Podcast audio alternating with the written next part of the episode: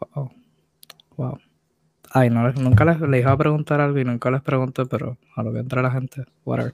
Eh, no sé si prefieran, llevamos haciendo esto ya por tanto tiempo, pero recién descubrí que se puede hacer esto. ¿Prefieren que salgan sus nombres así o prefieren que salga así? Como que las cámaras sin, sin nombre. ¿Cómo se ve mejor? Déjalo con los nombres. Para los que no nos conocen. Ah, bueno, es cierto. es cierto. Hay gente que, no está en nada y no está viendo todo si te Bien triste. Pero ya hay gente aquí viendo, eh, viéndonos aquí en vivo. Saluditos a todos. Buenas noches. Bienvenidos a NBA Discussions. Esto no es tu dosis de NBA, esto no es un live con título, esto es simplemente una transmisión en vivo reaccionando a lo que fue el último partido de la temporada 2020-2021, la temporada en medio de la pandemia por el COVID-19 por fin ha llegado a su fin y los Milwaukee Bucks son campeones. Vamos a hablar de todo eso, vamos a hablar del partido, vamos a hablar de la serie en general y obviamente que pues cómo esto impacta a ambos equipos, a los Bucks que ganaron y a los Suns que tuvieron una excelente temporada, pero no pudieron alcanzar la meta eh, de un campeonato. Antes de saluditos, yo soy Kevin Reyes, me he conocido como The Flash, 305. Me acompañan como siempre mis dos compañeros amables y personas que amo. Alzuru, alias de Kingpin desde Venezuela, y Arnaldo, alias Naldo, desde Puerto Rico. Saluditos compañeros, ¿cómo se encuentran esta bella noche? Yo estoy bien feliz, yo no sé ustedes, pero yo estoy bien, bien feliz. Sí, este, no, yo tengo una sentimientos encontrados, ¿verdad? Eh, la situación de ver a Chris Paul saliendo con la tristeza con la que salió, pues obviamente le parte el corazón a cualquiera que, que sigue este baloncesto, pero obviamente súper, súper, súper feliz por, por Giannis Antetokounmpo y los Milwaukee Bucks de que se proclamaron campeones de la NBA. Eh, el mejor trofeo en el mejor momento para un jugador que fácilmente puede estar proclamando ser el mejor jugador de la NBA en estos momentos. Bueno, por acá les comento que, bien, yo estoy en Venezuela y es un país tropical, pero casualmente hoy está fría, fría la noche y está nublado, así que me siento como en Wisconsin. Eh, qué, casualidad. Así que bueno, ¿no? Eh, eh, contentos, contentos porque le, comentaba a Kevin antes de arrancar que se acabó el, bullying con, con Bodenhauser, se acabó el bullying con Yanis, ya, ya todo el mundo, hasta yo, callarme la jeta por siempre. Y, en este triunfo gana los box, pero también gana el baloncesto. Y eso es algo, algo digno de rescatar. Los Suns fueron unos dignos competidores, hicieron un, un genial trabajo, bueno, no lo obtuvieron. Este, lo importante es que, hoy eh, se demostró que el baloncesto tiene nuevas caras, o sea, realmente la NBA está más viva que nunca y hay futuro y el futuro es brillante.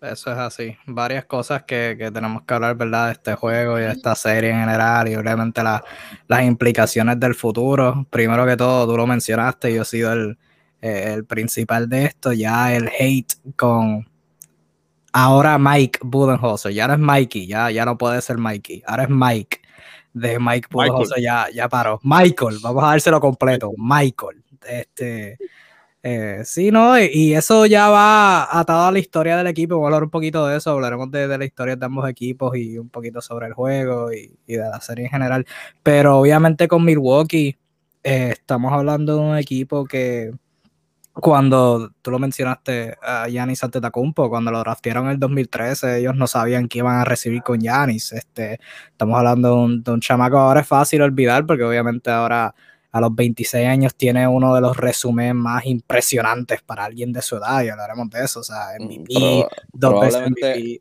Diría, que el, diría que el más impresionante. Claro, tiene un buen argumento para hacerlo y pero cuando lo draftearon en el 2013 en la lotería, nadie sabía lo que iba, lo que se esperaba de él. Era un chamaquito de Grecia que apenas estaba empezando a jugar baloncesto.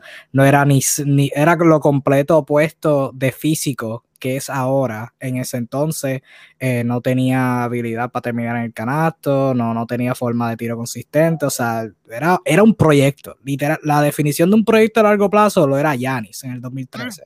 Y muchos equipos, eh, ¿verdad? Mediocres en Milwaukee, eh, lentamente comenzó a adquirir minutos, comenzó siendo un All-Star, ahí en ese proceso llegó Chris Middleton y eh, llegó Mike Budenholzer, empezaron a llegar a, llegar a la postemporada, empezaron los, fracasos y, ¿verdad? Entre comillas, los fracasos.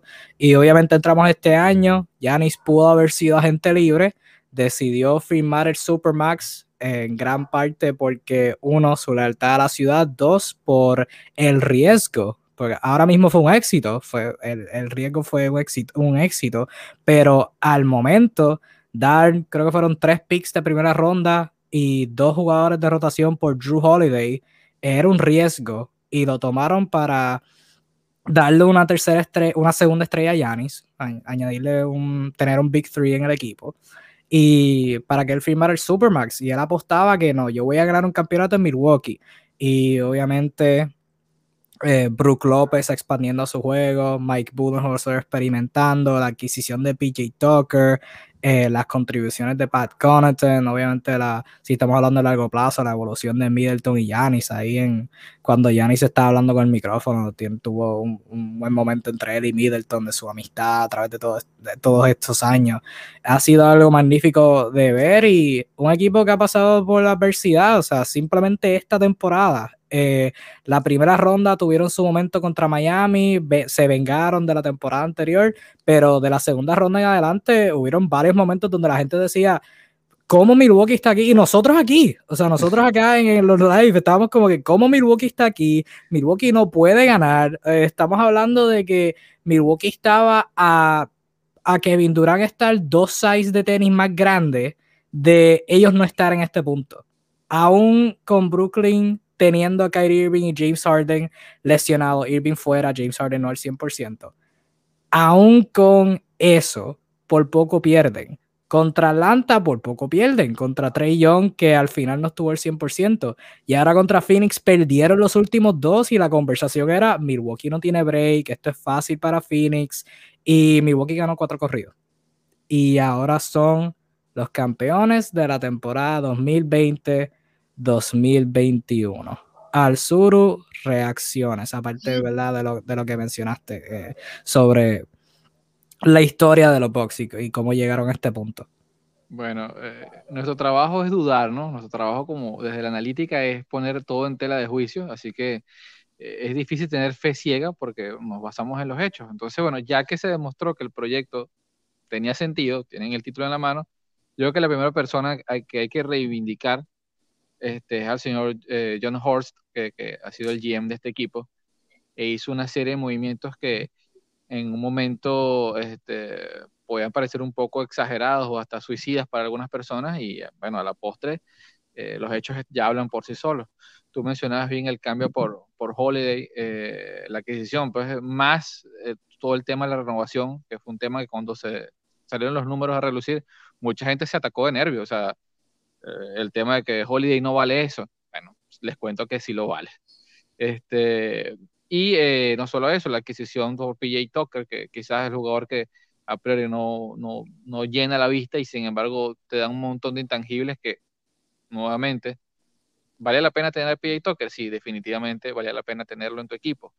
Eh, tomar un jugador como Boy Portes, que estaba perdiendo su tiempo y su vida en, los Knicks, de los siete a la pivots en una rotación de 11 jugadores. Este, fue un acierto brutal a, bajo costo, le permitió rellenar la plantilla con un tipo que te trae puntos frescos todas las noches. O sea, todos estos pequeños movimientos y grandes movimientos a su vez se ven reivindicados en esto, un título de campeonato. Eh, aquí es donde la figura del GM eh, como edificador de un equipo, como la persona que no solamente firma cheques, sino que eh, pone las piezas a disposición de la plantilla técnica para jugar, tiene que darle, es un nombre que no escuchamos mucho, el señor John Horst, comparado con otros GM, incluso James Jones, eh, flamante GM de los Suns, ha recibido quizás hasta más crédito. tener una carrera más corta. Eh, eh, en este punto es la primera persona que se me ocurre mencionar porque ha sido un trabajo difícil, porque sí, lo mencionamos, muchas dudas a lo largo del camino de los Bucks, porque los Bucks nos habían demostrado en momentos que era un equipo de cartel de campeonato, pero tenían esas lagunas que tanto nos asustaban. Eh, lo bueno del caso es que ganaron cuatro partidos en, su mejor versión y tienen el título de campeones. Es un título legítimo, con autoridad y con dominación, que es algo que, hay que recalcar una y otra vez a, las personas que tienen dudas, a los, a los no creyentes. Eh, este equipo con la figura del griego mete miedo, es un equipo que todavía tiene margen de seguir combatiendo y mientras tenga una figura como Giannis Antetokounmpo con 26 añitos y, y el físico más potente de, probablemente del planeta Tierra, este, señores, esto es para largo.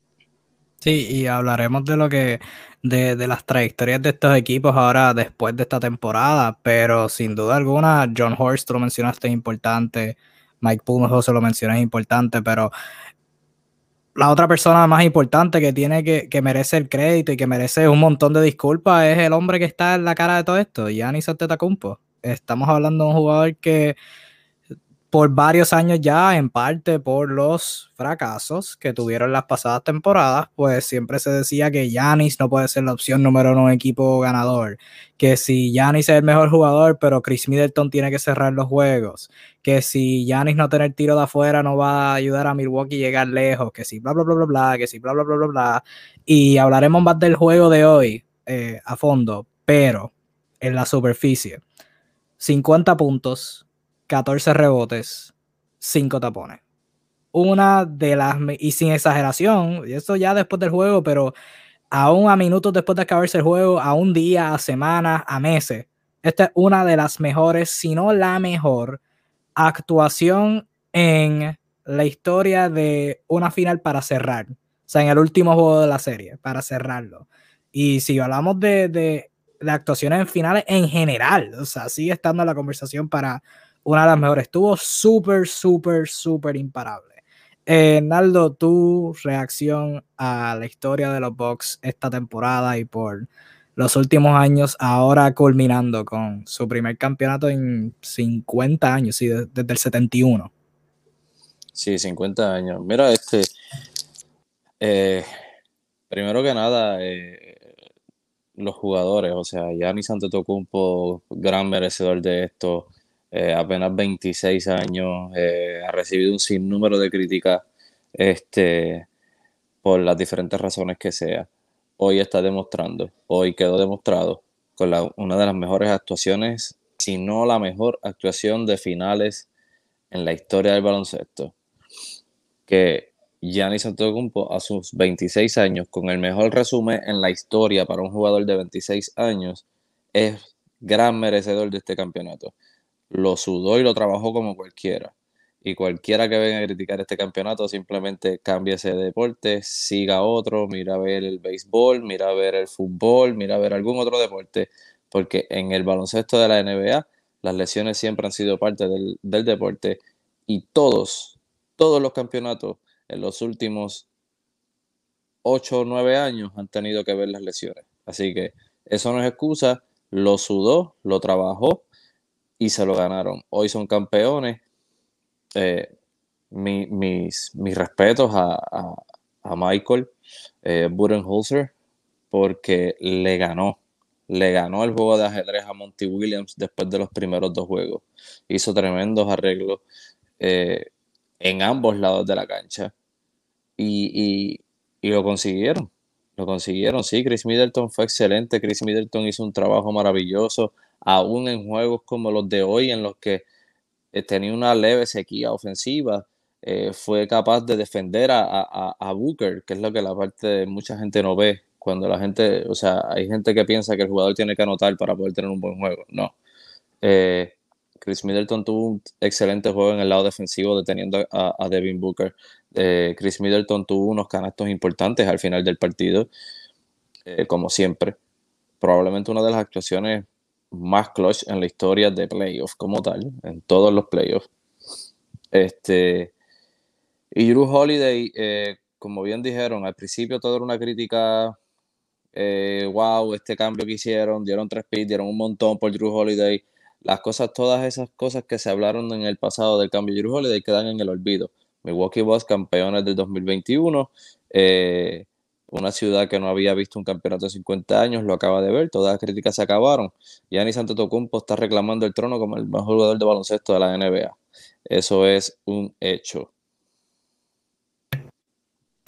Y Drew Holiday, a tu punto, hoy y ahora vamos a hablar un poquito más del juego. Tenemos varias personas comentando sobre el juego de hoy. Drew Holiday no tuvo el mejor juego ofensivo, tiró de 19-4, pero la defensa que jugó, especialmente contra Devin Booker en ese cuarto parcial, fue brutal, de verdad. Lo mismo, lo que acabo, lo mismo, lo que acabo de decir. Tú no necesitas, o sea, no siempre un jugador necesita meter la bola para tener un buen partido. Drew Holiday tuvo un asqueroso partido en cuanto a tiros pero en su distribución de balón, en la manera en la que él consiguió jugadores abiertos y en su defensa, fue un partido excelente. Lo único que él no logró hacer fue meter la bola con, consistencia, pero metió canastos importantes en el último quarter, que también hay que verlo. Y en el juego anterior también tuvo el juego. Sí, eso también merece crédito. Tenemos a personas comentando por aquí. Eh, Marcelo Alejandro, saludos a todos, grandes los box. Eso es así. Rob comentando sobre el juego. Hay que también hablar de la palabra con C de Booker. Hoy tiros cómodos fallados, eso fastidió a Sons. Y Yanis defendió a jugadores pequeños y rápidos también, defendiendo a Booker, Bridges CP3 y defendiéndolo en el perímetro. Eh, fue un juego bien interesante, obviamente aparte de Yanis que tuvo su actuación histórica, Chris Middleton tuvo 17, varios canastos para cerrar el partido ahí en el clutch. Drew Holiday, aparte de la defensa, sus números 12 eh, puntos, 9 rebotes, 11 asistencias. Bobby Portis desde la banca enorme con 16 puntos y todos se sintieron. Eh, anotó varios tiros de tres. Eh, por parte de Phoenix, que merecen su crédito, como mencionó el Suru, llegaron a este punto, pero lo hablamos al principio, o sea, son dos buenos equipos, vamos a terminar con una buena historia y vamos a terminar con un equipo que simplemente no, no pudo cerrar. Cosas que pasan en el deporte. Pero Chris Paul lo intentó, 26 puntos. Estuvo medio apagadito al principio, tuvo varios momentos inconsistentes. Eh, Devin Booker tuvo 19 de 22-8 del campo. Jay Crowder 15 puntos con 13 rebotes. Cameron Payne tuvo 10 puntos, creo que los 10 vinieron como el segundo parcial y después de eso nada. Eh, fue un juego súper, súper, súper entretenido. Milwaukee dominó el primer parcial, Phoenix dominó el segundo parcial, terminaron empate, eh, luego de tres parciales entraron el cuarto parcial empate y Milwaukee ganó el cuarto parcial por 7, principalmente porque Phoenix no pudo conseguir ofensiva bien fácil y es bien irónico, y lo comenté en el chat que tenemos nosotros, es bien irónico que durante toda la postemporada, luego de la primera ronda para Milwaukee, la conversación era el proceso de Milwaukee no se ve bien. La ofensiva no la están consiguiendo como deberían estar consiguiendo, se están haciendo la vida más difícil de lo que, de lo que pudiera ser.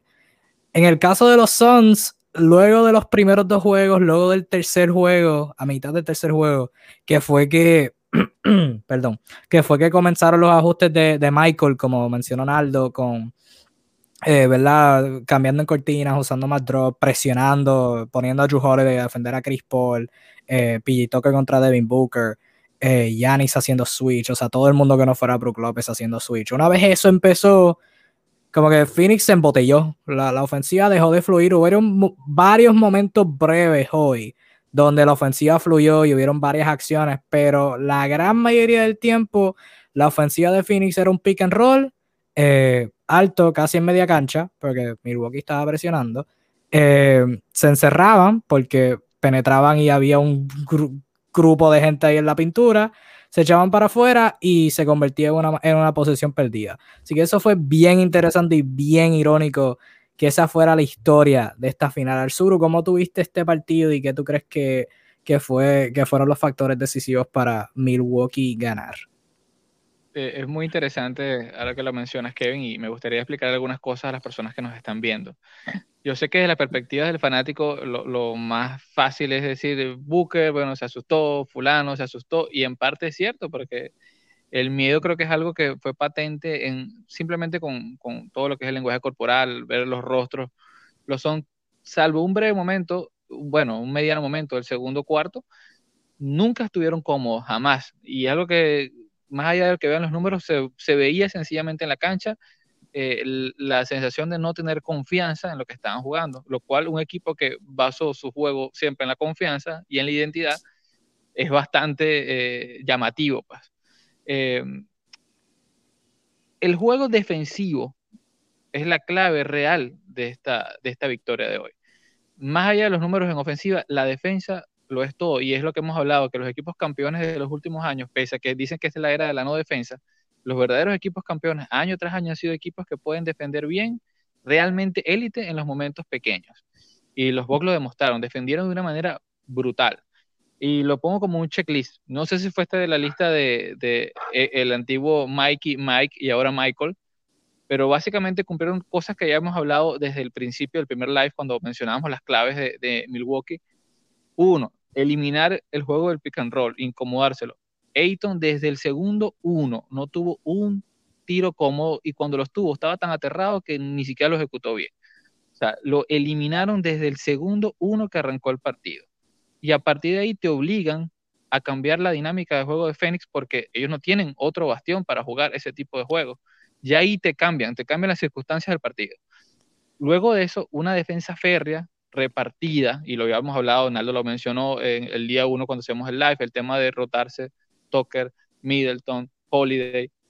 Secar a Booker desde el punto del estudio, claramente lo tenían estudiado en todos sus movimientos, al punto tal que Booker empieza a fallar, bien sea por miedo, bien sea por desconfianza, bien sea porque sencillamente no tuvo comodidad en ningún segundo del partido. Lo persiguieron como perro de presa todo el partido. Luego vienen los errores solos, porque lógicamente estás ahogado. Y en tercera instancia, Chris Paul, que sí, en el caso de Chris Paul, yo sí noto, hay, cosas, ¿no? de todos los operadores principales del equipo es quizás el que tuvo un poco más de, campo para trabajar y sí puedo decir que hubo momentos donde faltó quizás dar un extra, eh, faltó quizás transmitir uno de los partidos más callados que he visto de Chris Paul, menos en plan de, líder y es algo patente, evidente a nivel de lenguaje corporal. Eh, bueno, son circunstancias, pues hay que darle siempre mérito al, al rival, en este caso los Bucks, que defendieron férreamente. Todas las personas que estaban en el quinteto eh, de los Bucks en la, en la faceta defensiva lo dieron todo. El trabajo de PJ Tucker limpio. Giannis Antetokounmpo. Y aquí voy a hacer un paréntesis aparte, ¿no? Eh, yo sé que para todos ustedes lo, fino va a ser ver los 50 puntos esos que lucen grandísimos. Ok, eso nadie lo va a discutir. Uno de los juegos más dominantes de la historia de todas las finales. Hablemos de la defensa. Igual, élite. Top. Cinco bloqueos cinco bloqueos. Ahora, digamos qué tipo de bloqueos fueron. bloqueos abismales. Y aquí es donde hablamos del término ring protection, asustar al rival, intimidar, al punto tal que cada vez, sobre todo la segunda mitad del partido, que los Bucks, perdón, que los Suns estuvieron bajo el canasto, dudaron siempre en subir a anotar. Siempre hubo la duda, porque tenían miedo. Y eso es lo que te hace la intimidación de tener un ring protector élite como Yanis Antetokounmpo, sin desmeritar a Brook López, que es un gran ring protector también. Esa sensación, ese, ese, ese terror que tú le siembras al rival, vuelvo y repito, los condiciona. El juego de los Suns a través de la defensa fue condicionado desde el primer minuto del partido. O sea, realmente los Suns que vimos, salvo el breve momento eh, de, del segundo parcial donde ellos encabezaron esa racha, nunca fue el juego de ellos, nunca tuvieron en, dominio del partido. Y eso ¿Lo debemos a qué? Principalmente a una defensa de ahogo, una defensa totalmente eficaz y marcial de parte del equipo de Wisconsin.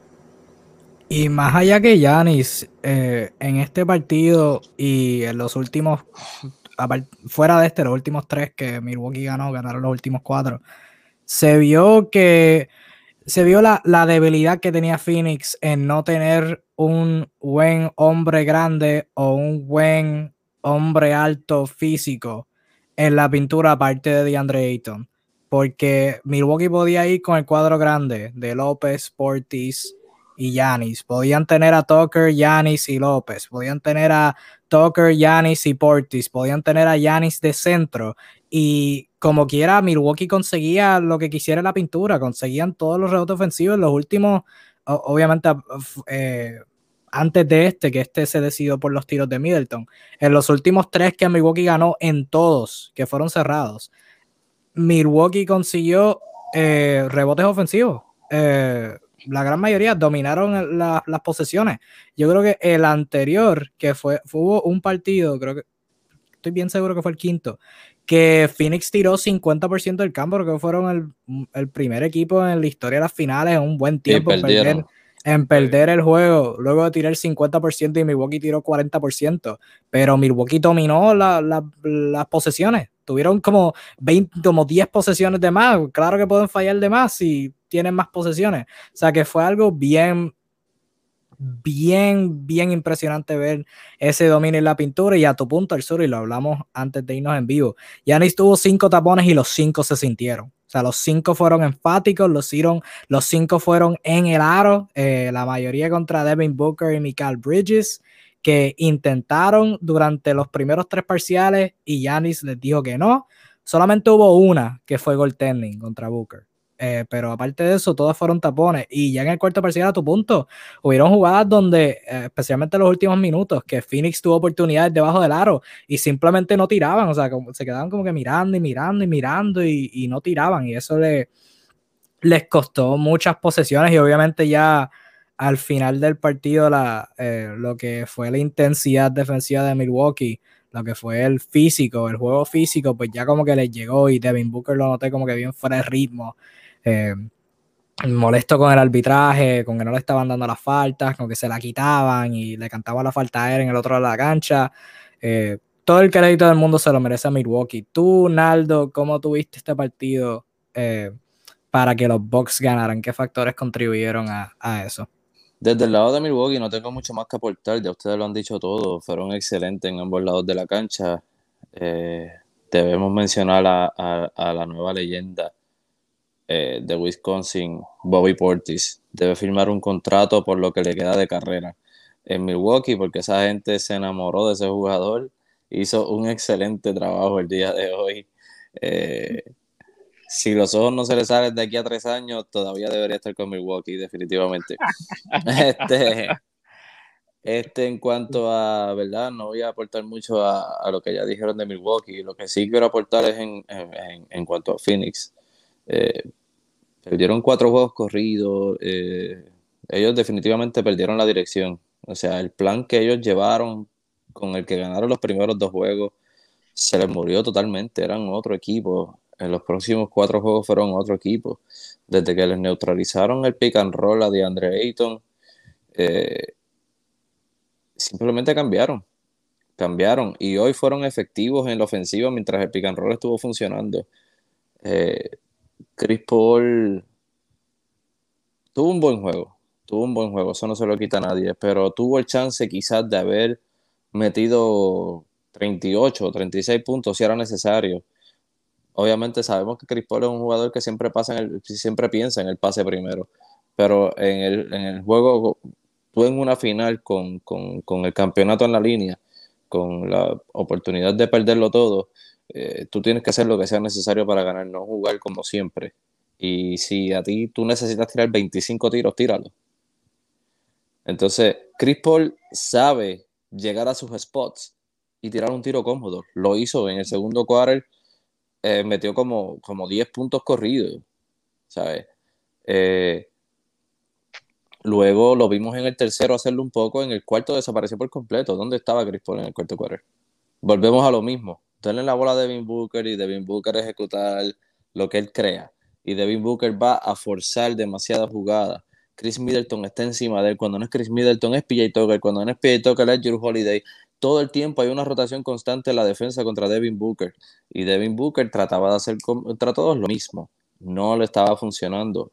El plan tiene que cambiar. Monty Williams tiene que cambiar el plan. Vuelve la bola a Chris Paul y juega el pick and roll estaba funcionando a la perfección, ¿por qué cambias lo que te está funcionando?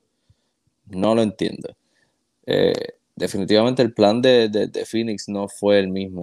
Y ahí fue donde, donde, donde eh, básicamente perdieron. El lado defensivo obviamente se afecta cuando la frustración viene por el lado ofensivo, cuando la bola no está entrando, comienzan las frustraciones, comienza el juego de mente y todas estas cosas te desaniman y en la defensa no vas a, no vas a venir con la misma intensidad.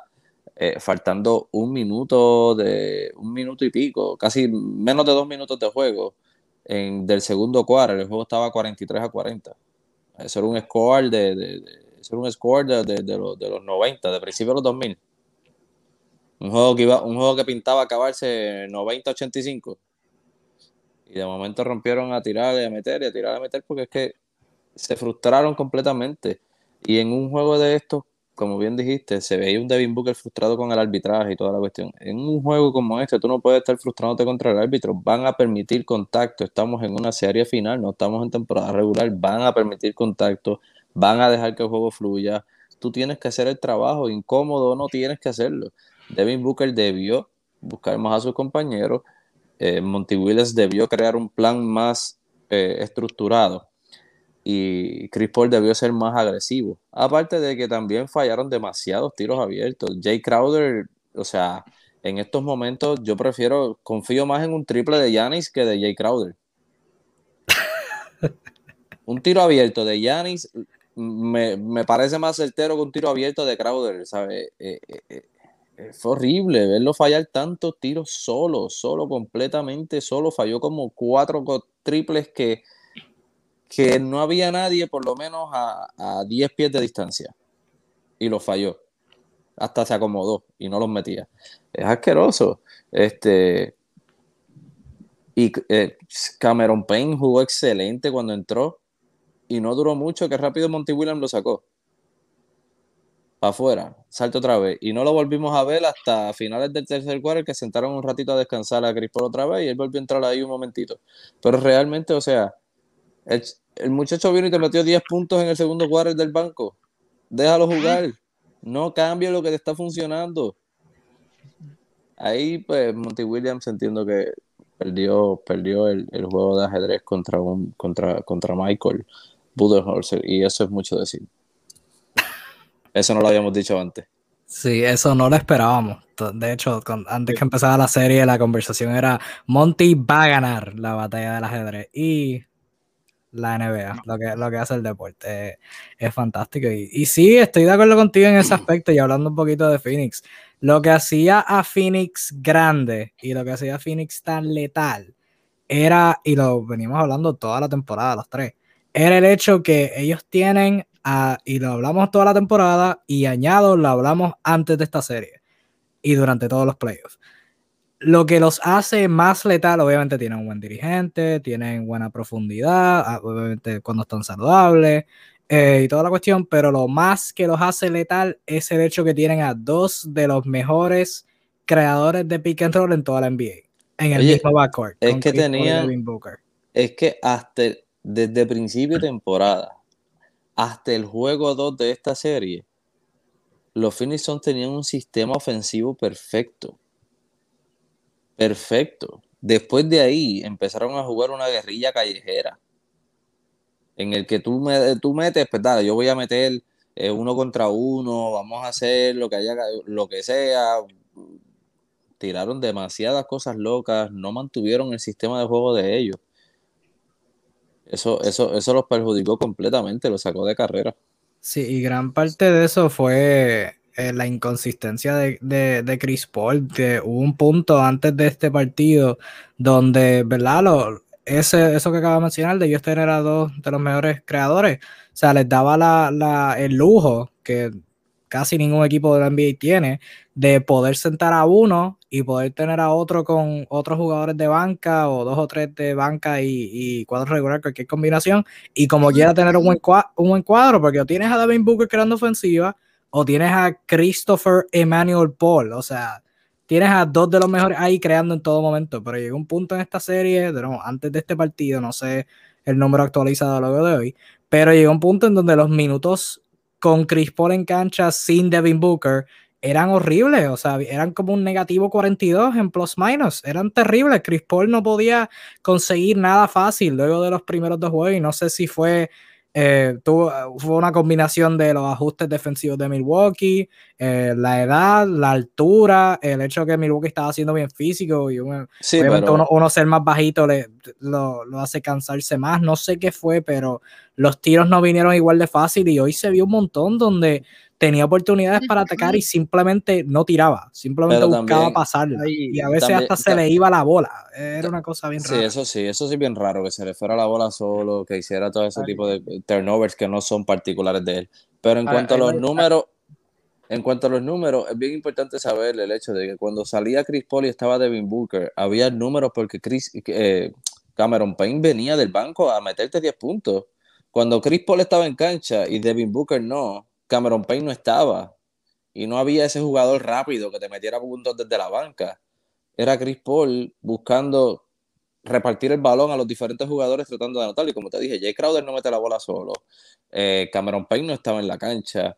Y era un poco más complicado una ofensiva porque era Chris Paul siempre trataba de hacerla con DeAndre Ayton, que después del segundo juego desapareció por completo. También hay un tema, hay un tema y, refrendando un poco lo que dice Kevin, que es irse a lo físico. Eh, también lo habíamos hablado, eso fue un punto que yo mencioné, que iba a ser siempre un error irte a lo físico con los Bucks porque es un juego donde te van a ganar. Tan sencillo porque los Bucks tienen una superioridad física no solo frente a los Suns, sino básicamente frente a media liga. O sea, es uno de los apartados donde ellos están más cómodos. O sea, si tú quieres frontear, irte a golpear abajo del canasto con Brook López y Yanni, vas a perder. O sea, un poco los equipos que le puedan hacer eso, y menos cuando tú tienes un solo hombre que tiene esas características. Entonces, eh, nosotros confiamos mucho en lo que puede hacer Ayton, y los dos primeros juegos fue así, ¿no? Eso está fuera de toda duda. Sin embargo, no pudo aguantar el ritmo, eh, y no lo juzgo, es difícil. Ayton es un jugador de tercer año, todavía tiene tramos de inmadurez en su juego, lo cual es totalmente este, comprensible y no está fácil. O sea, le tocó bailar, como dice Venezuela, bailar con las más feas y llegó un punto que le ganaron la partida y más nunca pudo recuperarlo. Este partido fue una muestra de eso, o sea, fuera de ritmo, al punto tal que Ayton, que es un tipo, un 7 pies de 100 kilogramos, en jugadas que estuvo abajo, prefirió lanzar un par de veces ganchos que ir al, al, cuerpeo. Luego hubo otras dinámicas donde los son entraron en jugar rápido, a, correr el fast break. Que ese no es el juego de ellos. No, y horrible, o sea, el resultado fue malo uno tras otro. Hubo momentos donde yo esperé quizás un par de tiempos muertos que no ocurrieron.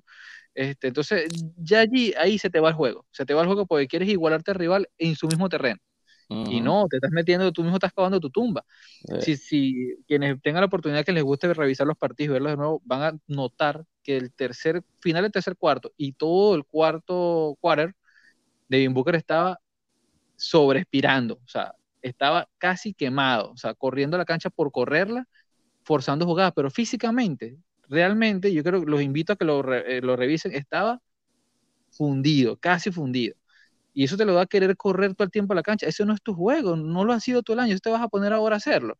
O sea, eh, en serio, ¿tú crees que vas a alcanzar corriendo a Yanni? O sea, ¿de verdad alguien te dijo que podías hacerlo?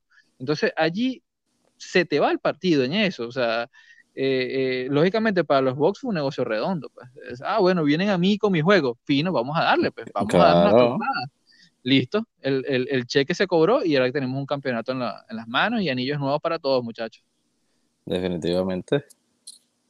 Y lo interesante con eso es que aún hoy, en un juego, o sea, ya sea hoy, en un juego donde Devin Booker tuvo 19 puntos y tiró de 22-8, igual en el quinto, cuarto, el juego que metió 40, 42, aún así era lo mismo. O sea, estaba consiguiendo los mismos tiros. Bueno, quizás en el, de 40 estaba consiguiendo mejores tiros.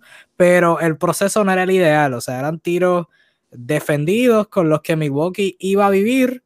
En ese juego los metió y en, el, en la gran mayoría de la serie no los metió. O sea que en, fin, el, proceso fue algo bien extraño de Phoenix y sí, es algo que iba a mencionar y ustedes lo mencionaron ahora, las inconsistencias de tempo de Phoenix. A veces iban rápido, a veces iban demasiado lento y, como que deberían apresurar un poquito el, pace.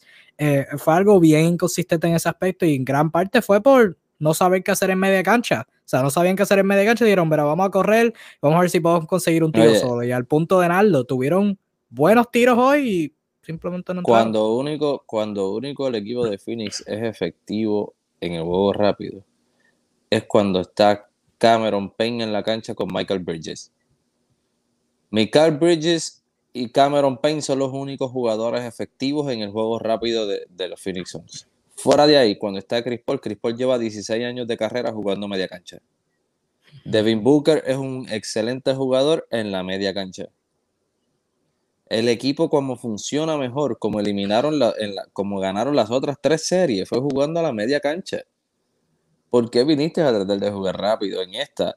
O sea, contra un equipo que le gusta, que, el mejor jugador de ellos es su mejor juego es el juego rápido. Si nos vamos a jugar rápido los dos, vamos a ver quién va a ser lo mejor. Obviamente, Yanis es imparable en el juego rápido.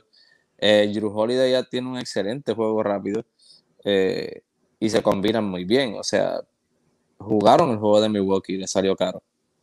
Sí, eh, Milwaukee se merece crédito, especialmente Yanis. Me encantó que, que, hicieron el ajuste de Yanis lleva toda la temporada experimentando con este tiro de afuera y a veces entra, a veces no.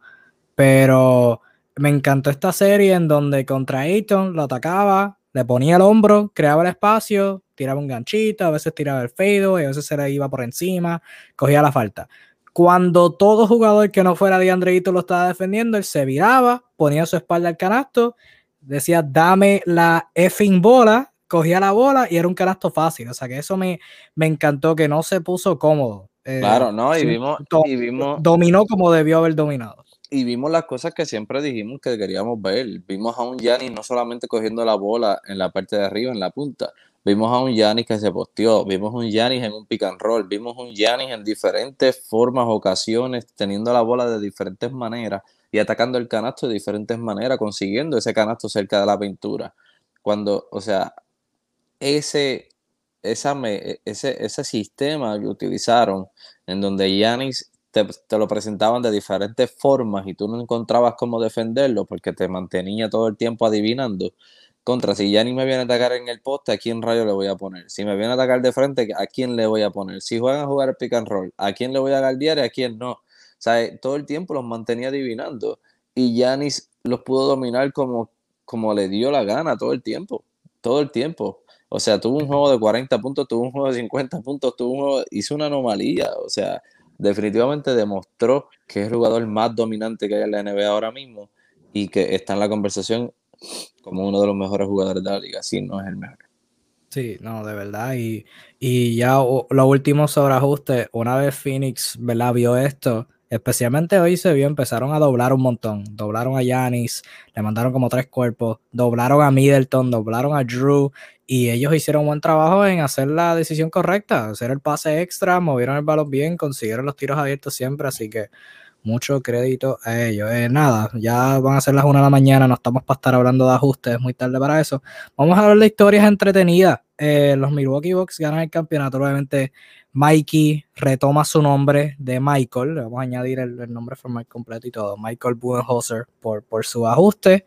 Em, aparte de eso, la historia de Giannis es increíble, la mencioné al principio, viniendo de Grecia, eh, sin potencial de ser nada, o sea, eh, las personas ven a Yanis y dicen, ay, yo no me puedo, yo no me puedo comparar con ese tipo, o sea, yo no puedo, eh, la historia de él no es misma que la mía. a esas personas que piensan algo así, les invito a que busquen una foto de Yanis en el 2013, 2011, por ahí, o sea, el chamaco es enano para los efectos de ser un jugador de NBA. Está, tiene los brazos flacos, flacos, flacos, flacos, una cabecita, o sea, no pinta para ser jugador de NBA y trabajó y trabajó y trabajó y trabajó un poquito más y trabajó un montón más. Y está aquí ahora con dominando contra todo el mundo y siendo un campeón y siendo el Finals MVP y Tú mencionaste lo de las actuaciones, los 40 puntos, los 50 hoy para cerrar. Eh, estamos, cuando hablamos, nos, sentamos, nos vamos a sentar, qué sé yo, el año que viene o a dos años, a tres años, a hablar de las mejores actuaciones en, una serie final en términos de la serie como tal. Eh, par de Michael Jordan, LeBron en el 2016, Dwayne Wade en el 2006.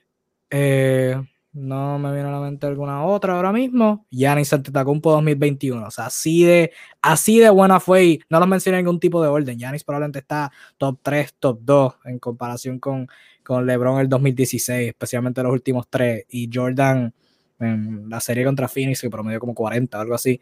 Eh, pero la serie que él tuvo y lo que tiene para su legado, y estamos, lo hablaste tú ahorita, a sus 26 años, jugador defensivo del año, múltiple All Defensive Team, All Star desde, desde, desde el 2017, dos veces MVP, campeón, Finals MVP. Es, es, increíble, es algo increíble, de verdad es increíble. Y como las cosas cambian, que de un punto lo criticaban por no tener un campeonato y ahora a sus 26 años tiene un campeonato. O sea, lo que le falta a este chamaco que si se mantiene saludable, ojalá. El, mejor, resumen, el mejor resumen para un jugador a sus 26 años en la historia lo tiene Giannis Antetokounmpo ahora mismo con este campeonato y final de MVP, y MVP de finales. Eh, en esta final se convirtió en el, en el juego de hoy se convirtió en el primer jugador en la historia con un juego de 40 puntos, 45 puntos, 10 rebotes y 5 tapones en una final. Se convirtió en el tercer jugador en la historia en ganar en, su, en tener en su resumen MVP, MVP de finales y defensa del año. Solamente el tercero, acompañando a Michael Jordan, Hakim Olajuwon y ahora él. Imagínate qué, compañía tiene. Y apenas tiene 26 años. O sea, el resumen de él, la carrera que ha tenido Yanis hasta ahora es increíble. Como tú dijiste, cuando llegó al NBA, nadie esperaba nada de él. Un pick número 15 fue, si no me equivoco. 15, 13, por ahí, algo así. El pick número 15 drafteado, cuando fue drafteado medía creo que 6'9 era su estatura, 209 libras. Hoy en día mide 6'11 y, y pesa 250 en puro músculo. Eh, o sea, el progreso de él, la ética de trabajo, el cómo ese hombre ha seguido de menos a más, eh, el cual yo he seguido bastante de cerca, eh, ha sido increíble, definitivamente. Sí, y, la, y ellos lo hablaron, la bondad de Yanis con Chris Middleton, que años de miseria, como desde el 2014, que es que Middleton está en Milwaukee, que llegaron básicamente juntos, creo todos esos años de, de fracasos, de, ser basura, a ser un equipo joven que había que velarlo, a ser un equipo que estaba compitiendo para un campeonato, a ser contendor, a tener mejor récord en la liga, pero no llegar a finales, a ser campeones. Y de verdad es, es, fantástico. Obviamente ellos dos tienen su, tienen su primer anillo, todo el mundo aquí tiene su primer anillo. Yanis, eh, Chris Middleton, Drew Holiday, lo, lleva haciendo años ya de los más infravalorados en toda la NBA. Por fin tiene esa validación física que es el anillo de campeón. Eh, PJ Tucker, ¿quién pensaría que cuando los Rockets en el 2018 estuvieron a ley de un hamstring de Chris Paul de ser campeones? Y de todos esos jugadores de Harden, Chris Paul, eh, Clint Capella, PJ Tucker sería el primero con un campeonato. directamente eh, que lo mencionó de quebradilla. Directo desde, Puerto Rico, de Puerto Rico ser campeón de, NBA. de quebradilla.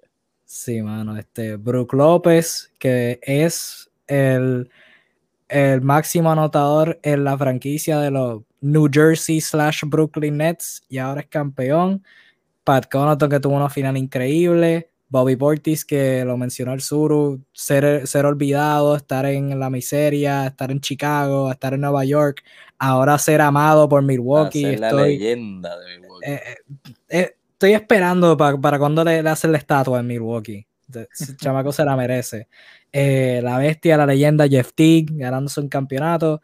Y, más, y más importante, los tres hermanos ante Tacumpo, ahora todos son campeones. Esto, es magnífico. Pau Gasol y Marc Gasol, ambos son campeones. Eso es un dúo. Tenemos un trío de hermanos que son campeones. Y viene otro por ahí que, está en escuela superior. así que si ese gana un campeonato, entonces chavo por completo. Ahora viene, ahora, ahora los próximos son los hermanos de, de Drew Holiday que tienen que quedar campeones. Oh, sí, es cierto, es cierto. Aaron y Justin. Eso es cierto. ojo, ojo. Eh, eh, no lo mencionamos porque ha estado lesionado, pero durante la regular eh, hizo el trabajo y es un jugador que de mantenerse en el núcleo todavía tiene margen de crecimiento, es Dante Di Vincenzo.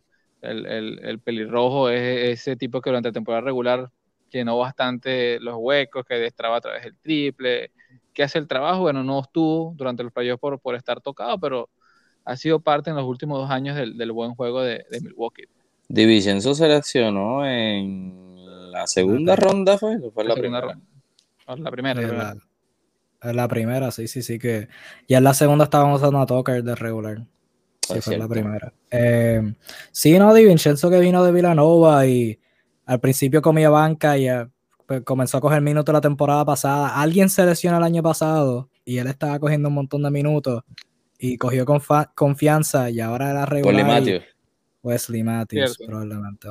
sí. Que Di Vincenzo cogió un montón de minutos y ahora cogió confianza, fue regular. Yo, yo tenía dudas si Milwaukee podía ganar esta serie sin él, porque por lo que él traía en defensa, en ese cuadro pequeño, siendo versátil de, de alero y, y, puede ser armador, pero eh, como bien Arturo mencionó, todavía es joven, tiene 24 años y aunque no contribuyó en los playoffs en esta final al campeonato, sí fue parte del equipo que tuvo el récord para llegar a este punto. Y si viene saludable, pues Milwaukee va a ser aún más peligroso. Eh, definitivamente. Y dato interesante, ya ahora antes de entrar al, futuro de estos dos equipos, eh, vamos a ver si a Tory Craig le da un anillo. Vamos a ver si Tory Craig lo quiere. Todo Phoenix Obviamente, pues se lo tendrían que dar. La pregunta de si tú eres Tory Craig, ¿lo acepta? Eh, sí, exacto. Eso, e, eso es lo que yo llevo preguntando. O sea, es un anillo de campeón, pero tú perdiste contra esa gente. O sea, no es lo mismo que, no es lo mismo que Milwaukee llegara a la final y jugaran contra los Clippers o los Lakers o algo así. Es como, ah, no yo por ética, yo por ética no aceptaría un anillo de un equipo con el que yo jugué 18 partidos. Pero ese soy yo. Eso y perdiste contra ellos. Exacto, y, para colmo los, los, los topes finales y perdí con ellos. eso es peor todavía. Los pantalones. me lesionaron, me lesionaron. También. Los pantalones que la temporada pasada, la temporada que viene, Phoenix juega en Milwaukee, finales de eh, revancha de finales y hagan una ceremonia antes del juego para darle a Tory Craig el, el anillo campeón. y Devin Booker mirándolo así, como que, brother, en serio.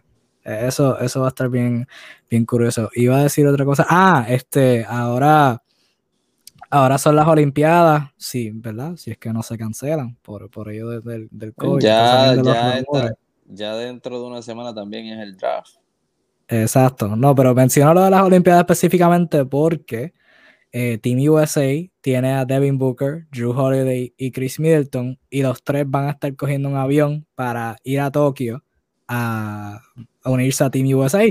Eh, son un avión privado, así que esos tres hombres en, un, en el mismo avión, Chris Middleton y Drew Holiday, oliendo champán, recién campeones de Devin Booker, eh, siendo destrozado por Drew Holiday. Y eso, es un viaje largo de, de Estados Unidos a Tokio. Devin Booker va a viajar Devin Booker va a viajar al lado del chofer para no estar al lado de Devin Booker va a ser copiloto para no estar al lado de esa gente. Va para la cabina del piloto. Pues. sin embargo, por lo menos le toca los, los, menos, los menos payasos, vamos a decirlo así, porque bueno, Ole es un tipo que ya ha ganado un par de premios comunitarios, tiene mucho respeto de parte de toda la liga, es uno de los jugadores que no se habla mucho de eso, pero por su don de gente tiene una fama bien ganada con, con el resto de, de compañeros de la liga, es un tipo muy serio y Middleton también es un tipo muy trabajador, muy callado, de esos, de esos que no son tan, ¿saben? Tan gangsta. Eh, eh, fíjense, hay un, detalle curioso, ¿no? Del partido, del momento donde Bobby Portis se lanzó su particular reclamación ante la falta, como inmediatamente Chris Middleton toma, eh, y eso te muestra un poco la jerarquía que tiene, ¿no? Como segundo hermano, automáticamente lo llama capítulo. Epa, cálmate, no, estás dando un tiro que no necesitamos que, que, se dé. Eh, entonces te dice que el tipo es un tipo serio, no anda con, con jueguitos ni nada por el estilo. Así que probablemente sí hay un poco de, de joda con, con Booker, pero estoy seguro que no, no, lo van a explotar todo el viaje. Eso, eso es chisteando, eso es chisteando. Realmente eh, Devin Booker fue uno de los pocos que se quedó en cancha esperando para saludar y felicitarlos al equipo contrario y y obviamente esta gente ya ha hablado anteriormente de Devin Booker y le tiene muchísimo respeto. Eso, ese respeto es mutuo y ellos saben que van ahora a ser equipo en Team USA, así que... Sí, sí que... Que los necesita, los necesita bastante. tienen que amarse, tienen que amarse que Team USA están, tan apretados, tan apretados. Eh, y nota de este partido. Ya ahora son, ¿verdad? Para tirar leña a las teorías de conspiración, son ya 13, 14 juegos corridos que Chris Paul pierde eh, arbitrados por Scott Foster. Así que, no sé, ahí tiene la leña para la teoría de conspiración. Yo no voy a decir nada, ese es el dato que voy a tirar por ahí y ustedes hacen comer lo que quieren. Anyways, eh, Alzuru mencionó un punto ahorita y quiero expandir en ese punto ahora, que los Bucks son campeones, pero los Bucks van para algo. O sea, lo llevamos hablando toda la temporada, este núcleo, este trío. Eh, tú mencionaste la extensión de Holiday, se me había olvidado, gracias por, por mencionarlo. Ahora, eh, Drew Holiday, Giannis Antetokounmpo, Chris Middleton están juntos los tres hasta mínimo el 2022-2023. O sea, la próxima temporada que viene no, la otra, mínimo. Ya para el 23-24 Middleton tiene opción de jugador y Drew Holiday para la otra después de esa tiene opción de jugador. Y para otra después de esa ya ni tiene opción de jugador. Eh, estamos hablando de un núcleo que va a estar junto por tres temporadas ahora, mínimo. Eh, bueno, dos.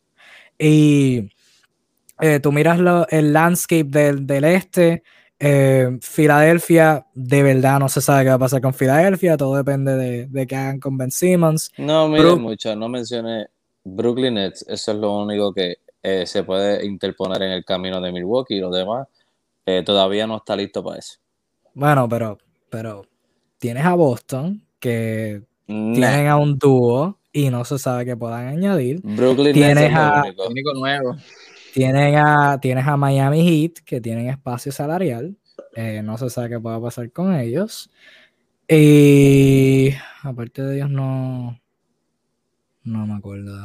Atlanta es el. ah, sí, Atlanta, Atlanta es cierto. Atlanta no tienen espacio salarial para hacer muchas adiciones. Todo depende de qué pase con John Collins, pero la gran mayoría de los jugadores que contribuyeron este año van a seguir mejorando. Trey Young, Herder, el Collins si lo mantienen, DeAndre Hunter que va a estar saludable, Cameron Reddish, este, ¿cómo se llama este chamaco? Onyeka Okongwu, o sea, van a seguir progresando y y figuran ser un, un equipo peligroso en el este. Eh, ¿Cómo? Ajá, te la paso ahora, Arnaldo. ¿Cómo, tú ves, cómo tú ves a los Bucks contendiendo ahora en el futuro, defendiendo su campeonato?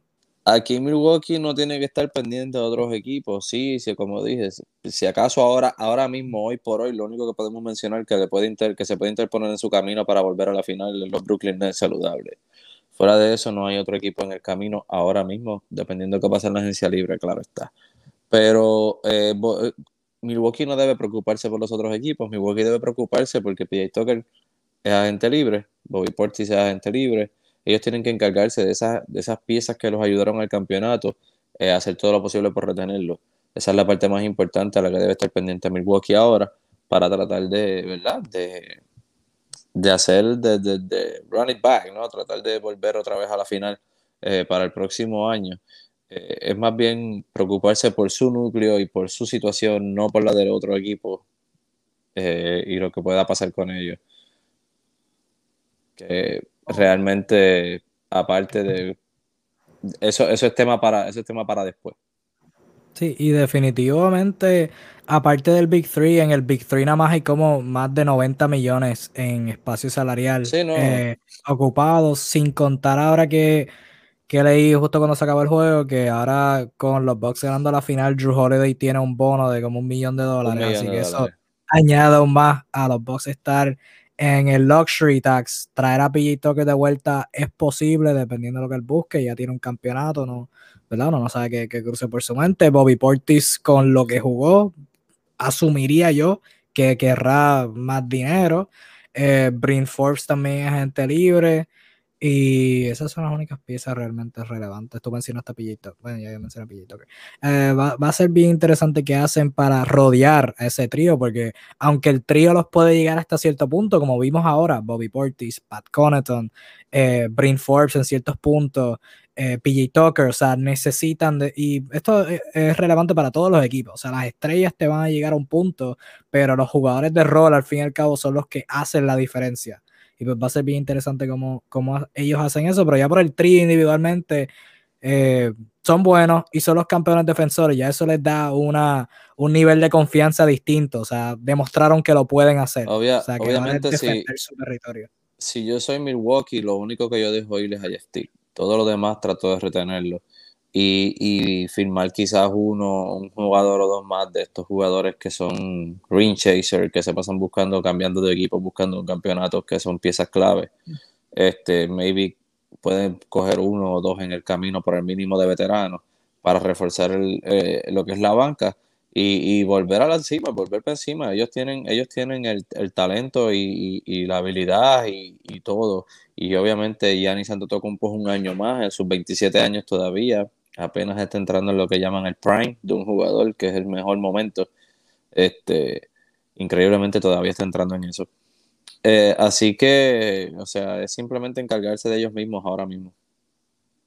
Tal cual, tal cual. Milton también está en una edad bastante óptima. Si acaso el trío, el mayor es, Holiday y es un tipo bastante atlético, con muy buenos fundamentos, lo cual le augura bastante baloncesto.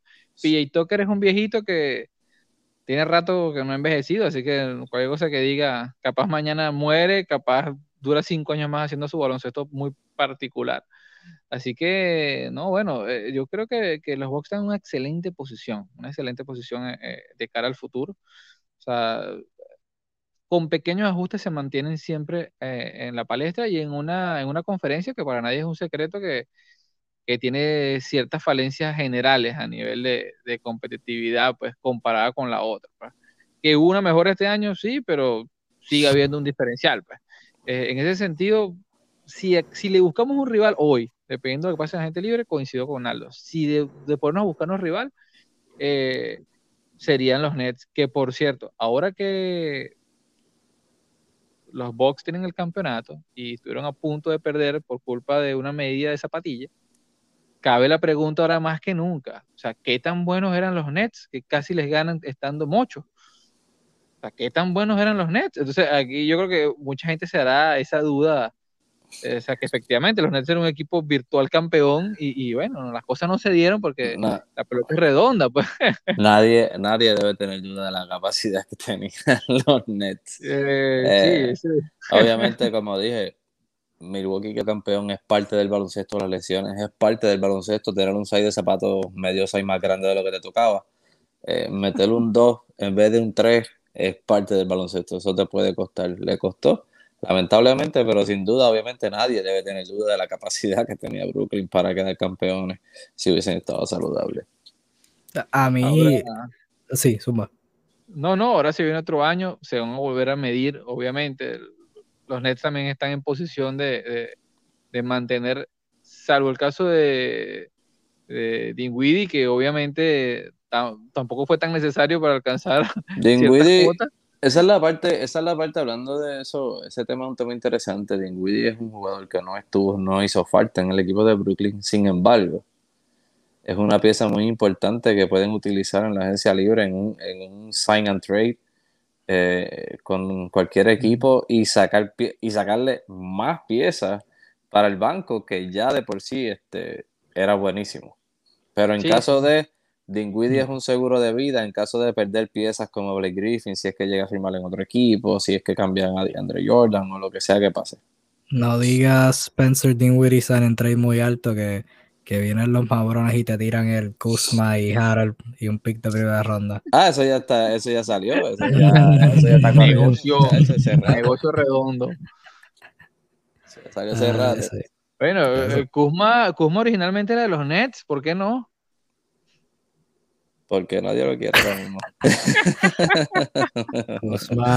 lo que, lo que, oye, oye, eh, iba a mencionar esto sobre PJ Tucker. PJ Tucker probablemente piensa que ganó un campeonato de NBA y dije, oye, yo nunca, nunca le traje un campeonato a los piratas de quebradilla. Vamos a tirar, vamos a traerle un campeonato ahora a quebradilla, a hacerlo de la Liga de Puerto Rico. Y Kuzma no, no está muy atrás. Eh, Milwaukee se ve muy bien para el futuro y mencionar los contratos. Milwaukee está, está junto mínimo por dos años. Brooklyn, lo mencionamos eh, cuando se eliminaron, están juntos por mínimo uno. O sea, hay que ver qué pasa con esos contratos que creo que los tres tienen opción de jugador o dos de los tres tienen opción de jugador para eh, la próxima temporada, o sea, esta que viene no la otra.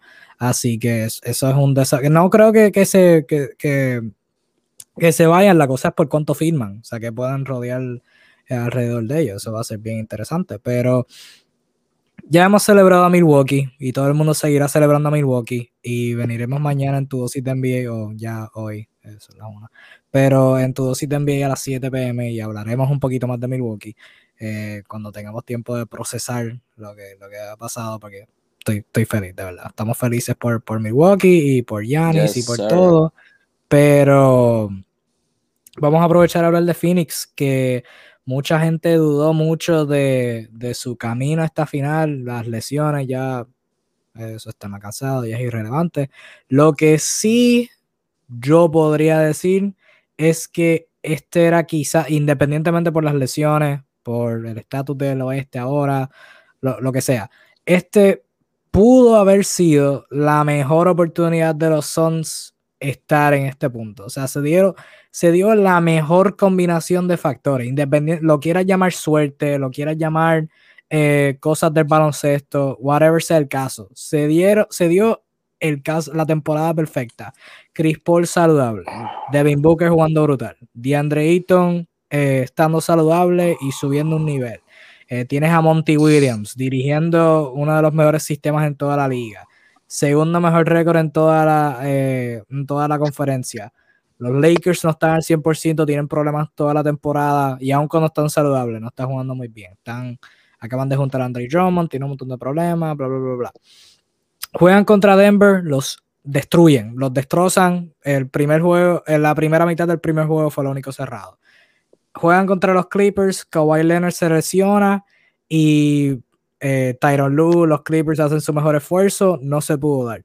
Y ahora contra Milwaukee, tienes juegos donde, lo mencionamos ahorita, tiras por encima del 50% del campo, Milwaukee tira 40%, tienes juegos donde Giannis está haciendo de todo y el resto del equipo no está haciendo nada, eh, tienes juegos grandes de Jay Crowder, de DeAndre Ayton, de Devin Booker y los desperdicias y pierdes cuatro corridos.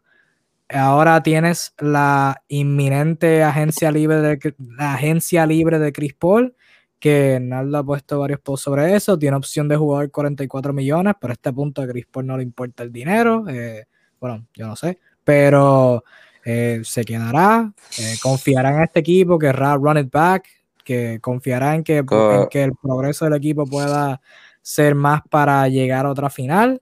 se irá a un equipo mejor eh, tienen varios agentes libres aparte de él, o sea, jugadores como Ito Moore, Langston Galloway, Cameron Payne, eh, Kaminsky, Tory Craig, Abdul Nader, jugadores que no llaman la atención, pero ya mencioné, perdí la cuenta, como siete jugadores que en algún punto jugaron minutos importantes esta temporada y fueron importantes en esa rotación. Eh, ¿Qué pasa con Phoenix ahora, luego de esta derrota? Para yo entrar en el tema rapidito, lo único que voy a decir sobre el tema es, eh, estoy de acuerdo contigo, fue la mejor oportunidad de Phoenix de poder estar aquí eh, y la dejaron perder, probablemente no lo veremos de vuelta en años eh, en una final. Este, Devin Booker obviamente está creciendo y se está convirtiendo en una superestrella y está siendo un excelente jugador y todas esas cosas, pero Chris Paul tenía planeado salir de su contrato para firmar un contrato de al menos 100 millones en cuatro años. Pero mm, lo que yo opino es que con el mal sabor que se fue de esta serie al haber perdido, es que Chris Paul va a buscar con quién ganar ese campeonato. Va a tomar un corte de, sueldo, eh, se va a recortar su sueldo, va a ganar menos dinero con la posibilidad de ganar un campeonato por, este sabor amargo. Quizás si se hubiese ido en la ronda pasada o lo que sea, pues, o hubiese ganado el campeonato, pues quizás hubiese salido, el rumor que salió de que iba a buscar cuatro años y 100 millones mínimo, pues lo hubiese creído que sí, eso era lo que iba a pasar. Pero al haberse quedado tan, tan cerca de un campeonato y un sabor tan y tan y tan amargo, yo no, creo que, yo no creo que Chris Paul en estos momentos de su carrera le haga falta el dinero eh, yo creo que va a, con el mal sabor que se quedó, yo creo que va a buscar un equipo con quien ganar. Y eso va a dejar a Phoenix en el aire, porque sin Chris Paul, ese liderazgo que lo, que, lo caracteriza a él, eh, Phoenix va a tomarle muchísimo trabajo volver a la final. Sí, y que quede claro, y lo llevamos hablando toda la temporada. Eh, la gente quiere decir que Chris Paul este, es eh, el único factor en que Phoenix fue tan buena y lo, lo llevamos hablando toda la temporada. Eso es falso. Habiendo dicho eso, sin Chris Paul, Phoenix es un buen equipo de playoff. Un sexto puesto, quinto, quizás cuarto. Pero no son más que eso. O sea, no son un, contendor legítimo al nivel de los Lakers. Eso sí se tiene que decir. Así que, de acuerdo con tu punto ahí, que sin Chris Paul es, bien arriesgoso llegar a ese punto. También Chris Paul tiene 36 años, eh, tiene una buena dieta, está al nivel de. no, voy a compararlo con LeBron eh, en términos de, de durar, pero con Kyle Lowry. Eso es una comparación buena. En términos de durar y mantenerse saludable a pesar de su edad y de su eh, falta de altura y de su estilo de juego, se ha mantenido saludable, pero uno no puede predecir el futuro. Uno no sabe qué le pueda pasar.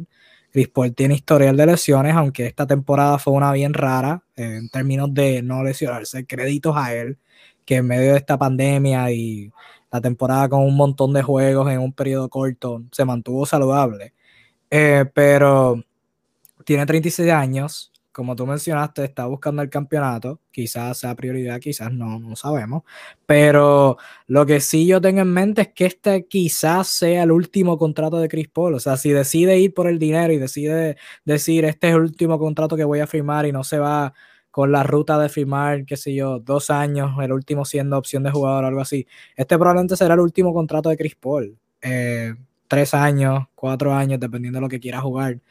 Así que por eso esta agencia libre es importante para él y para Phoenix, que mostraron buen desarrollo con él. Ahora va a ser qué pueden hacer eh, independientemente él esté o no. Eh, cómo puede ser esa transición de que si asumiendo que se quede y firma por, los últimos años de su carrera, cómo ellos pueden progresar al punto de que aun cuando Chris Paul se vaya eh, o se retire, ¿verdad? Asumiendo que se quede, puedan seguir siendo un contendor. Pero va a ser bien interesante eso, sin duda alguna, el talento joven que tiene de por sí, fuera de Chris Paul, pues es algo eh, interesante, pero para ser contendor, bastante, bastante apretado. Al sur, ¿cómo, cómo tú ves el, futuro de los Suns? Bueno, todo este éxito para los Suns le, va a traer este tipo de decisiones que son incómodas o situaciones incómodas para que estuvieron tan cerca del, del éxito total como lo conocemos. Evidentemente, el tema de Chris Paul es el primero que sale a la palestra y tiene toda la lógica del mundo. O sea, es muy diferencial. Lo que pase en cualquiera de las situaciones define los hechos mayoritariamente. Eso es algo claro y hay que decirlo en su justa medida. En un plano secundario, bueno, ellos ya pronto se le acerca el tema de la renovación de, de, Andre Ayton. Eh, como recordarán, Ayton eh, eh, fue primero en su, en su draft eh, eso implica que tiene un salario bastante alto siendo rookie, por ende, tiene derecho a unas renovaciones con una cantidad de dinero bastante buena, este, así que va a tomar una buena cuota eh, del payroll, tal cual como una estrella legítima a nivel de cobro. Eh, a su vez, este, el tema de Chris Paul, yo, yo, vamos a hacerlo claro, yo coincido con Arnaldo, yo creo que a esta altura eh, no sé qué tan bueno sea en caso de renovarlo por mucho tiempo, dar el contrato que merece, en el caso de los Sons, qué tan buen negocio sea. Si ya con él llegaron a este punto, o sea, no te, no te indica que renovarlo va a llevarte nuevamente al, al, a las finales y mucho menos a ganarla, ¿no? Entonces no, no lo veo como quizás a, a, primera vista sea como que el mejor negocio del mundo, vamos a darle 100 millones y renovarlo por cuatro años, si quisiera. Este, es, es, difícil porque un lado quizás no luce perfecto, el otro lado tampoco luce bueno, o sea, es incómodo por donde te metas. Lógicamente tampoco es que abundan en la agencia libre los bases de las características de Chris Paul que de por sí no hay. este, así que es, es, complejo, o sea, de verdad que es, muy triste porque tienen un buen técnico, tienen buenos jugadores jóvenes y estoy seguro que van a estar compitiendo, ¿no? En el marco de, de lo que es un, un playoff team pero sí, no, ese sinsabor de que, conchale, casi lo logramos y mm, no sabemos si podemos estar en una mejor situación, se siente, se siente en el ambiente. Eh, obviamente, hablamos de esto y capaz James Jones se lanza un par de movimientos buenos, como hizo el año este año, y, bueno, están aquí, eh, pero no la tiene fácil, pues, o sea, va a ser una situación realmente incómoda eh, en aras de pensar en la salud de la franquicia para los próximos años.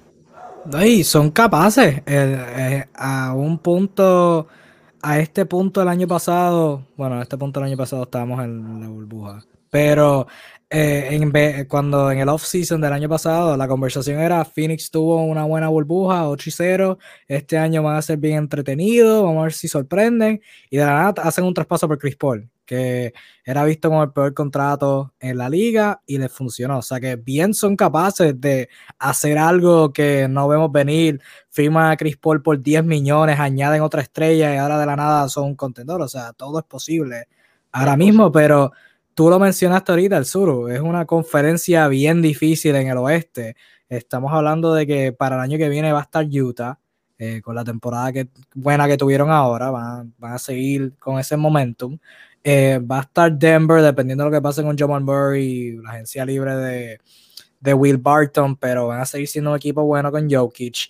Los Clippers, no sé qué pase con Kawhi, independientemente se quede o no, tuvo la, la operación en ACL, hay que ver si que, cuánto tiempo se pierde y cuán buenos son los Clippers sin él, tienen también otros agentes libres notables.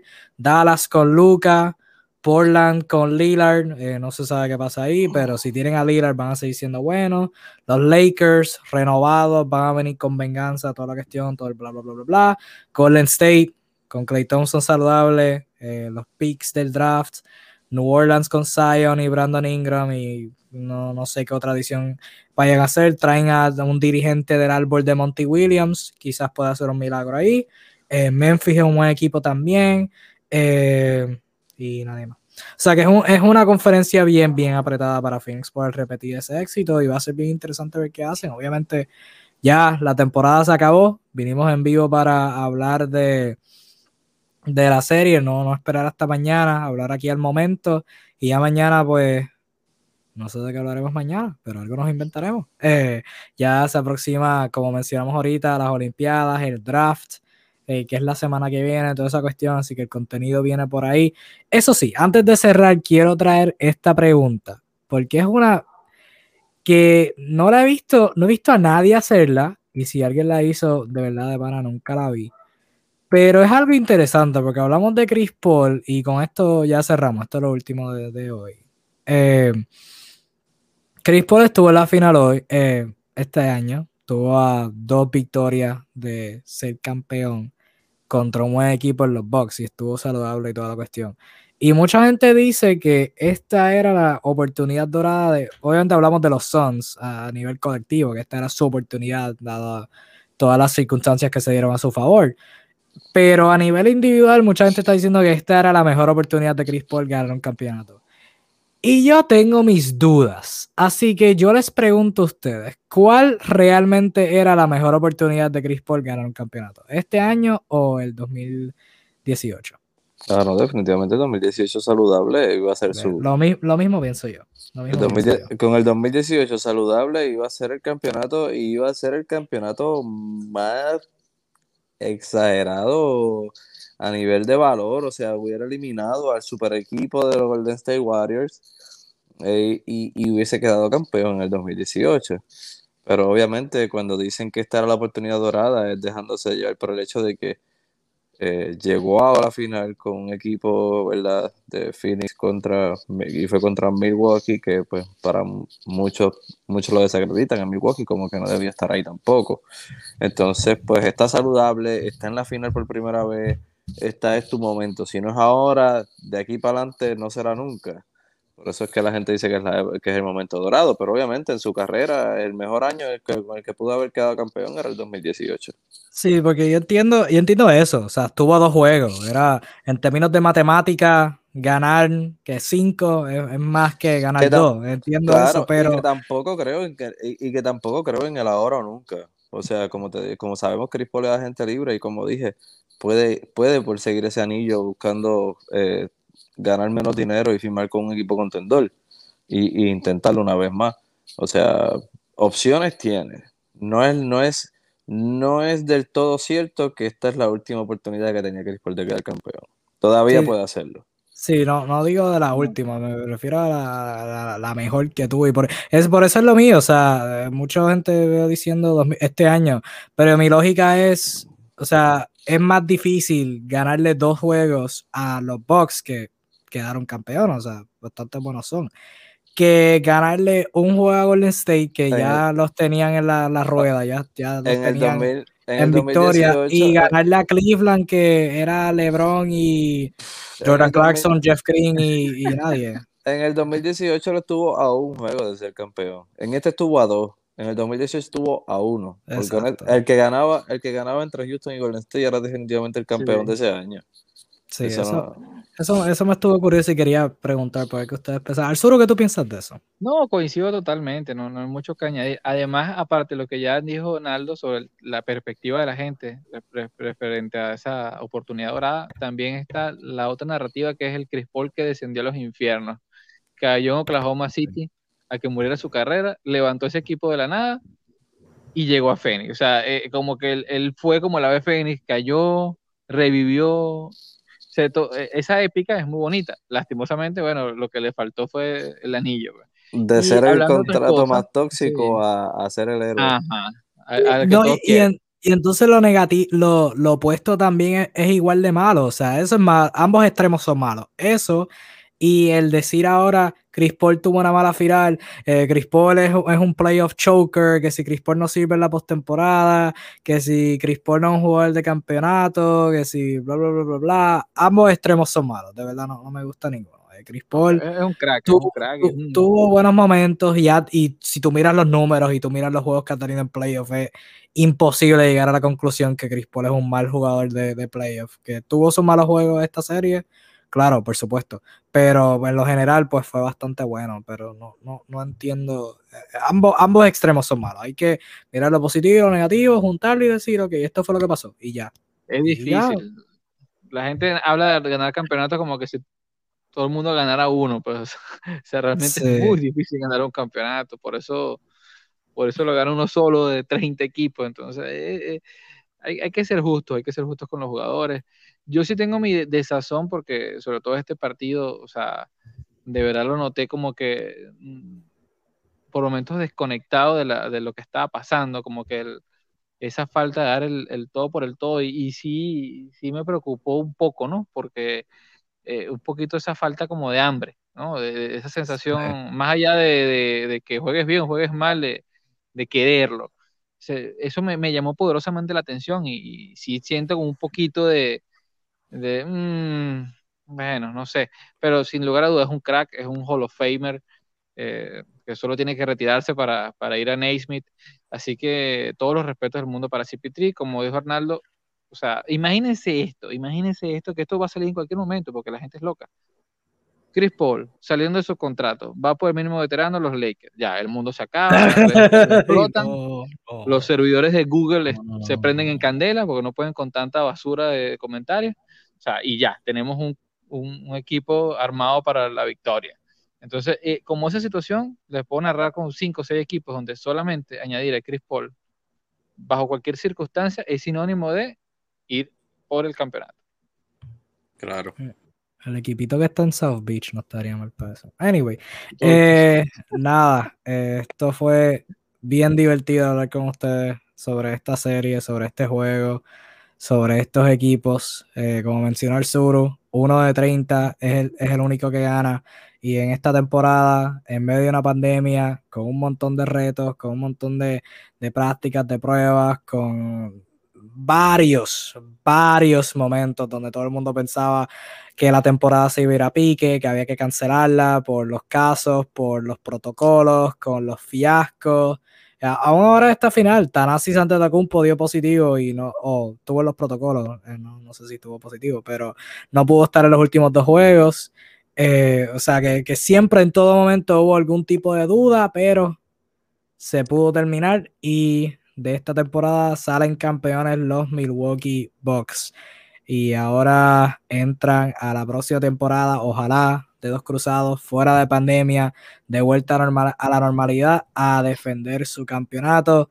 Yanis asciende a un nivel histórico de top 50, o sea, top 50 y cuidado de jugadores en la historia de la NBA, eh, lo, que, lo que ha hecho, lo que se espera que haga, dedos cruzados que se mantenga saludable.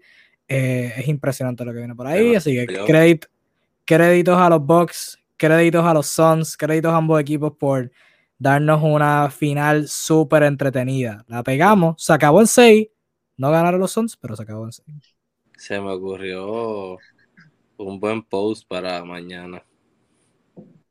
Bueno, pues no, lo, digas, no lo digas ahora en vivo. lo único que cuando, se acabe el live, cuando se acabe el live. Lo único que adelantamos es que por normativa de la página no se puede decir Mike ni Mikey, se dice Michael. Se me acaba de Mañana busco el nombre completo. Michael. Un poquito esto.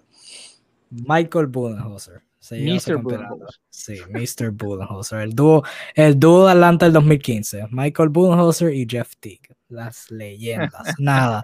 Eh, fue un placer estar aquí con ustedes hablando de las finales, reaccionando. Minutos luego de acabarse el sexto partido. Se acabó en seis. Los Bucks ganan. Y tremenda temporada que tuvimos. Tremendos playoffs. Tremenda serie final. Tremendo sexto partido. Tremendo todo. Baloncesto divertido. Y terminamos, en efecto, como mencionamos, terminamos con una buena historia. Yanis Tetacumpo y los Bucks quedando campeones. Así que nada, mi gente, gracias por estar aquí con nosotros. Nos vemos ya en un par de horitas en tu dosis de NBA, hablando sobre NBA, no sé de qué, ya hablamos de, de lo más relevante, quizás mañana salgan más noticias, nos inventamos rumores, pero vamos a estar aquí como de costumbre, miércoles 7 pm hablando de la NBA y todo lo que viene por ahí, eh, las Olimpiadas, estaremos hablando de esa acción, el del draft, estaremos reaccionando y hablando y toda la cuestión, y agencia libre y todo lo que falta y la próxima temporada y todo eso. Así que cuídense mucho, gracias por estar con nosotros toda esta temporada y esperemos que, que se queden y se sumen más los, nuestros seguidores en este off-season y en lo que falta. Felicidades a los box ahí que están en la gorrita y que están en el background de, de nosotros campeones de la temporada 2020-2021. Gracias, mente, por su apoyo. Nos veremos en la próxima. Chao. Chao. Chao.